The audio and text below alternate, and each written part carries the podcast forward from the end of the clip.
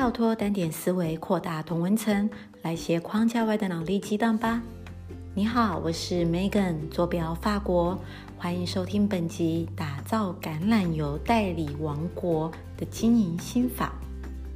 在之前的 B to B 社团，我大都是以主题为原则，在邀请不同产业的伙伴、舍友来讨论。但这次呢，是我第一次以专访的形式邀请协议公司品牌总监 Matteo 来分享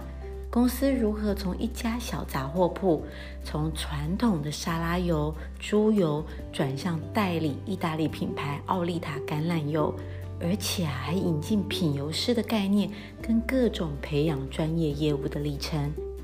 非常精彩，不要错过喽！大家好，时间过得好快，已经九月底了，天气慢慢变凉，出门记得多带件外套哦。B to B 社团里呢，第一次以专访形式开房间，是邀请协议公司的品牌总监 Matthew 来跟我们分享。说协议公司哦，可能不是每一个人都知道，但呢，我要是说它底下的明星产品——意大利奥利塔橄榄油。相信很有可能你们家厨房就有了哦。其实当初呢，在代理意大利产品前，协议公司是发源于嘉义东市场的一间小杂货铺。我不晓得大家有没有去过嘉义东市场哦，我自己有去过哦。它在那个那边就城隍庙旁边，然后里面有非常多道地的那种小吃，什么肉卷呐。呃，我想一下还有什么米糕啊？那个米糕跟我们宜兰吃的不太一样哦，它是小小黏黏的，然后上面可能还会有一些什么炸排骨酥，那还有哦杨桃汁啊，等等等等的，嗯，讲的我都有一点饿了。好，所以呢，他他在那个起源一个小杂货铺哦，那那个时候他的客人呢，你就会发觉哦，那个年代刚好就是呃散装油要变桶装油的年代。所以呢，他那时候非常多的卖的最好的产品就是油品，哦，包含你可以做什么方块酥啊、炸蚕豆啊、咸酥鸡啊，非常的盛行。所以呢，他就从这个小杂货铺开始了做起油品批发的业务。那马蒂欧接手的时候，大概是两千零二年左右，他感受到消费市场的变迁。所以呢，就转为去代理意大利的橄榄油，来经营家用油的市场。在一开始的时候啊，他发现哦，这个客户区隔是非常的不同哦。以前买猪油的客户哦，跟买高档意大利油的橄榄油的客户哦，是不一样的。所以既然客户不一样呢，他买产品的通路呢，也都不一样。所以，他慢慢的呢，开发许多特殊的东路，像是有机商品店啊、百货公司啊等，把这些新市场做出来。那它下游的这些中小盘的经销商通路，更是全部的重新建立。呃，Matteo 的通路呢有两种哦，一种呢是 B to B，也就是说把这个橄榄油往餐厅去做铺货。另外一种呢是 B to B to C，也就是说把橄榄油呃到超市哦，再到一般家用的我们这一般的消费者去卖，所以可能就会有特殊市场啊、网络上这些通路啊等等的。那这个 B to B to C 的这些市场的趋势跟这些资讯哦，其实对于代理商是非常重要的资讯来源，他可以反过头来建议。B to B，也就是这些餐厅哦，怎么去调整它的菜单？而且呢，它的市场敏锐度会非常的强。比如说，诶，现在流行什么产品？你要不要考虑你的餐厅可以开发什么样子的产品？所以呢，他们一直非常小心的去观察这些通路占比的改变，而且呢，要随时的观察市场的风吹草动。第二个很大的改变呢，是以前在做批发油业务的时候，哈，其实呢就是看成本是多少，加个几趴就当卖家去卖掉了。可是这样到最后哦，导致后来结算的时候赚赔哦都不一定都不一定确定的，搞不好有时候还是赔钱做的。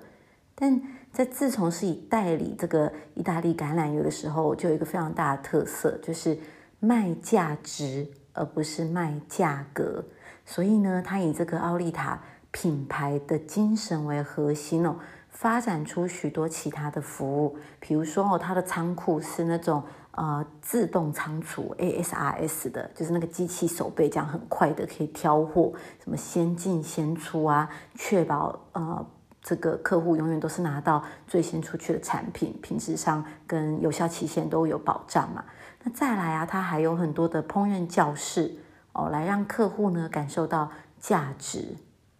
那在这样子卖价值的过程中中哦，就发现其实客户会要求越来越多的专业，而且呢会问很多的问题，比如说油的燃点是什么？哦，那油的味道怎么样才是好的？所以呢，逐步呢他们也引进了品油师的概念，来有各种的教育训练。来让这个业务也好哈，或者是行销人员出门也好，他都可以非常朗朗上口的，而且有自信的，可以跟餐厅的这些厨师来讲产品的最佳的用法等哦，这是我觉得一个很重要的一个概念哦。那我在这边也推荐一下哦，大家可以追踪脸书奥利塔品油师 Alan 的粉丝页，还有意大利厨房的粉丝页，它有好多的餐厅的介绍，还有外籍主厨示范意式料理。那这一些点滴的资讯哦，都是消费者沟通跟专业的呈现。同时呢，Matteo 他自己哦，在这个过程中哦，也去进修了食品科学系。跟外贸协会的这个品牌全方位人才专班，他也出版了一本书哦，人气餐厅这样开店最赚钱，所以他很厉害哦，他从油品代理的专业，慢慢的呢往前掌握到通路，甚至餐厅的专业，还回过头呢来分享怎么开餐厅赚钱的秘诀秘诀。那我们前面说了这么多努力跟专业培养的过程哦，到最后 Matthew 也特别跟我们分享哦，其实呢有一个非常正确的心态哦是非常重要的。我想每一个人都曾经有呃曾经的背景跟曾经的成功，当面对客户改变或产品改变，一切要从头开始的时候，其实我们的心里哦都会有紧张哦。他曾经分享哦，他站在这个迪化街的客户店门口前半小时，他不敢走进去，因为很紧张嘛，怕失败嘛。当他在分享这句话的时候，其实社团里面的很多人哦，包含我自己哦，我都心有戚戚焉呢。我就想说啊，没想到他这么老鸟的人，他这么会做生意的人，他他都会这么紧张，在店门口前半小时不敢走进去。所以，如果你也很紧张的人哦。呃，我我想首先你要先知道，这样子紧张跟忐忑的心情本来就会一直都在哦。那这个时候呢，调整你自己的心态，放下身段哦，更柔软的、跟谦卑的去聆听你客户的说法哦，没不要让自己有留退路哦，你就给他冲进去。那这个时候呢，你可以比较正面思考，比如说啊，我被拒绝七次。或许就有一次成交的案例，那这个时候你的 mindset 可以转成说：哇，没关系，我前面的这七七次呢，都是为了我后面那一次的这个成交，你反而会燃起希望，勇往直前。所以它上面呢，我们来看，它做了非常多的行销、行销跟品牌的定位，它还做了非常多的呃资讯跟新科技的投资，比如说公司导入 CIM 啦，还有手机 APP 的下单哦，它其实就是为了让人哦发挥更大的价值，也就是说，科技可以做的事情就让科技来做，而业务也就是人，他就 focus 在商流这一块的资讯。接着下来呢，就是培训更多专业的业务来推广了。以下呢，我再要几点 Matteo 的分享，我觉得特别适合业务主管也来思考怎么协助培养更多的业务。第一个哈，专业能力之外呢，还有无形的感受。我想每一个业务主管都知道哈，就是专业这个叫做产品的知识是本来就要有的。那 Matteo 很厉害哦，他除了油品的专业知识外哦，他甚至还会在公司哦有这个橄榄树他连橄榄树的来源呐，哦，这个产地呀，这种东西他都准备好了，等于是让业务更有这个 feel 哦。那我认为哦，只要业务更有 feel，他自然而然就会用他自己的理解，他的 feel 就会 deliver 给他的客户。第二点呢，卖什么东西就要像什么哈。曾经哦，因为在意大利有的推广非常成功嘛，他也跟着代理意大利面哦，想要把它引进台湾，没有想到销量没有想的那么理想哦，所以他特别去参访了这个日本的代理商，他发现啊，这日本的代理方代理商有一个 top sales 非常厉害，从很多的小细节呢去建立他意大利的形象。比如说，他取了这个意大利名字，他还学一点意大利文，他还帮他的客户，也就是这些餐厅呢，还帮忙翻译菜单。所以呢，久而久之啊，这个客户就会把他跟这个意大利联想在一起，他慢慢的，他卖意大利呢，就连接在一起了。第三个，商情的调查跟价值主张，他们的公司业务在拜访客户前哦。公司在 CRM 的系统上面会看到销售的漏斗，所以呢，这个漏斗的定义我们上一集有讲过嘛，就是 CRM 哦，他平常这个业务就会去呃观察这个客户，比如说他周遭的环境在哪里啊，客单价在哪里啊，他们就可以在 CRM 里面呢讨论这个要拜访客户的个案，他们会一起研究菜单啊，然后热卖产品上了没有啊？为什么不上呢？建议是什么？那这件事情非常重要，就是我们讲的价值主张，就是你身为业务，你自己的主张是什么？当你有主张的时候，你会给客户这种专业的感受，他会告诉你他为什么接受或不接受这样子的主张。第四个角色扮演。我们做了这么多的准备之后呢，接着下来，Matthew 会跟他的业务同仁来做角色扮演哈。他可能假装他自己是客户或是那个主厨，他可以啊，因为毕竟 Matthew 在业界比较久嘛，他就会在这个比较 junior 的 sales 出去前哦，把可以想到可能的问题都问出来。他其实一方面哦，是让业务哦，在这个应答的过程当中，他会增加自信。哦，等于是我该做的准备都做了，这样当他在面对比他 senior 或是比他专业的主厨的时候，就比较不会那么紧张哦。第五个哦，是一个概念哦，不要骚扰跟纠缠客户哦。其实我们自己这样当业务的时候，嗯，我们都很容易不小心去骚扰到客户啦，就是一直给他黏着黏着，但是。这这样子，你一直没有讲到重点哦。其实黏着客户就跟骚扰是没有什么两样的哦。这个时候他会协助业务哈，给业务明确的题目，让这个业务呢带回 yes or no 的讯息。第六个，出去前哦，先问自己哦，为什么客户非你不可哦？这个非你不可哦，就会造成客户。与你购买的这个急迫感跟重要性哦，也只有你能够说服自己哦，你才有办法搭配客户的实际情况做有效的拜访。第七个还有一些其他的拜访注意事项哦，比如说你可以去观察客户的表情跟他的眼神变化。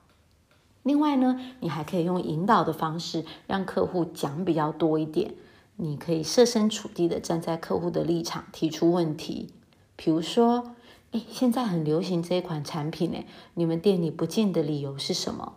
哎，那你推这个产品的好处哦，我们可以帮你赚更多利润哦。记得哦，问对问题，提出解决方案，那么你离成交就不远了。那什么样可以观察到购买讯号呢？比如说，当客人跟你抱怨现有的产品或者是竞争者哦，通常有抱怨吼，就是表示他已经有信任你了。这个时候哦，你油门就要给他吹下去，临门一脚就要赶快来哦，开始可以跟看库存啊、价格啊这些比较细节，其实就可以赶快 close 订单了。在业务用人的部分哦，Matthew 也分享两个他的观察哦。首先呢，他在乎的这个业务特质哦，叫做拥有好奇心哦。他认为哦，拥有好奇心的人哦，他就会不断想办法，一直去学习。那他学习的东西呢，才会内化成自己的风格。那怎么看出来呢？比如说在面试的时候，你就可以观察这个面试者的提问哦，呃，会不会针对教育训练的内容问下去？比如说他可能会问啊，诶，为什么你会安排这样子的教育训练内容呢？背后的原因是什么呢？当一个人哦想要知道背后的原因，也就是那个 why，他自然哦就能够掌握这个逻辑，然后他去精进他的各种不同做法，去达到这个目的感哦。那第二个呢，我们都很担心哦，这个业务的流动率会很大嘛？那怎么样带给这个业务哦不断做下去的这个嗯？成就感就非常重要了，所以他就提到了哈，一个好的业务呢，一定需要有成就感。那只有这个成就感哦，能让业务一直往前。所以呢，这个业务刚进来的时候哈，他一定会 fully support，比如说用特好的价钱，或者是特优惠的付款条件，让他先有成交的机会。当这个业务有成交的机会之后，哇，人的那个企图心就很厉害哦。他开始会想要越做越大，他想要的舞台也就更大了。那有成交的痛快感之后，他就会追求更大的痛快。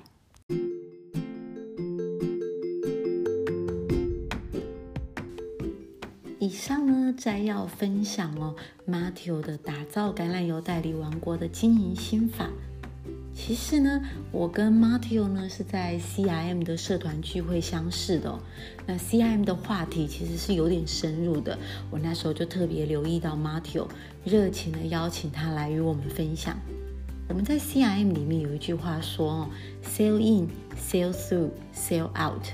这个概念呢，就是掌握产品流通的每一个阶段。当你能够掌握它，你就能拥有最高话语权。而 Matteo 呢，他从单纯的代理产品只卖差价，到透过厨艺教室、奥利塔学院，甚至是台湾第一座这个品油室哦，将整个 B to B to C 串了起来，再把这一些资讯呢，都内化到业务的教育训练，而真正实践了生意经营的技法。重要性只有百分之八十，而另外那二十趴的心法，则是品牌与行销。而他最厉害的是让业务人员可以把他的品牌与行销的概念 delivery 到前端的客户去。非常谢谢 Matteo 真诚的跟我们分享那关键的二十趴。当确定品牌方向与精神，组织呢便会往一样的方向靠拢，合为一体。而就算内部有时候有所争执，大家也会站在品牌的最大化利益来合作。这次的主持过程，参与的舍友呢带回满满的感动，每一个都被圈粉哦。大家一致觉得一场不够，举手发言时呢，我们也都希望 Matteo 未来可以多多分享。那事后其实 Matteo 也再回来社团跟我们开了另外两次房间，我会再陆续统筹出来。我自己哦，嗯，换了不同的产业，然后我也是从这个打 COCO 做起的业务哦，我内外呢都看了非常多的脸色哦，一路慢慢爬上来哦。这是主持最感动的点哦，是因为 Matteo 的真诚分享，还有他虽然呢身为主管，但是他会陪同前线的业务人员哦，一起去拜访客户，一起去面对那个未知的恐惧。还有这个同理心的领导力，Matteo 很清楚知道哦，业务会面对到了心魔，所以呢，他加强各方面的业务教育训练，希望赋能业务团队共同面对挑战，一同成长。相信这一集对您有所注意，如果有任何的想法，也欢迎来脸书社团跟我们互动讨论喽。拜拜。